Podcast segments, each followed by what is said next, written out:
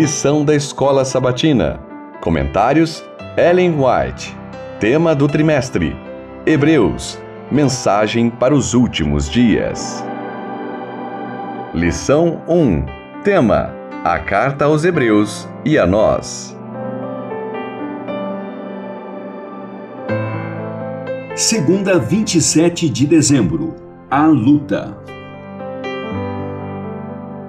Do Monte das Oliveiras, o Salvador contemplou as tempestades prestes a desabar sobre a Igreja Apostólica.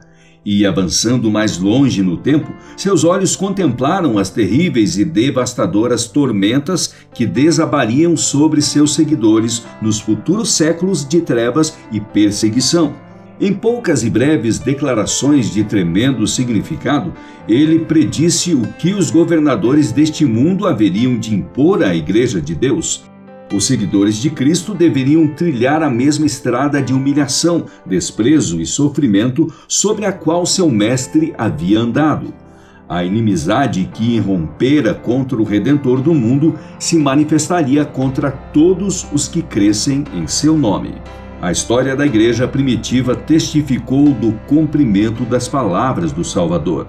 Os poderes da terra e do inferno se arregimentaram contra Cristo na pessoa de seus seguidores. As chamas da perseguição foram acesas. Os cristãos eram destituídos de suas posses, expulsos de suas casas, suportaram grande luta e sofrimento. Hebreus 10:32.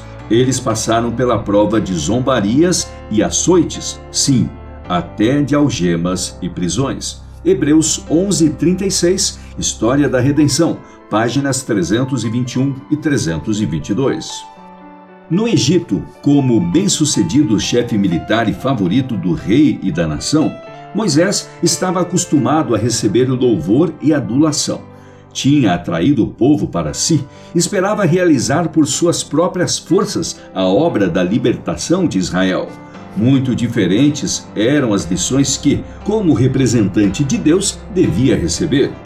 Conduzindo seus rebanhos pelas montanhas selvagens e pelos verdes pastos dos vales, aprendeu fé, mansidão, paciência, humildade e abnegação.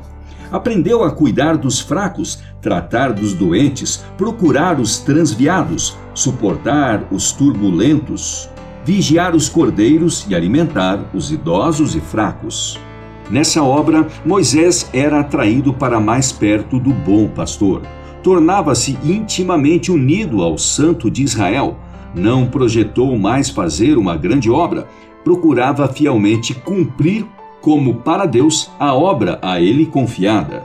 Reconhecia-o como Deus pessoal e, ao meditar sobre seu caráter, compenetrava-se cada vez mais do senso de sua presença. Encontrava refúgio nos braços eternos. A Ciência do Bom Viver, páginas 474 e 475. Nunca é mais amada por seu Salvador a pessoa provada pelos vendavais da vida do que quando sofre o opróbrio por amor da verdade.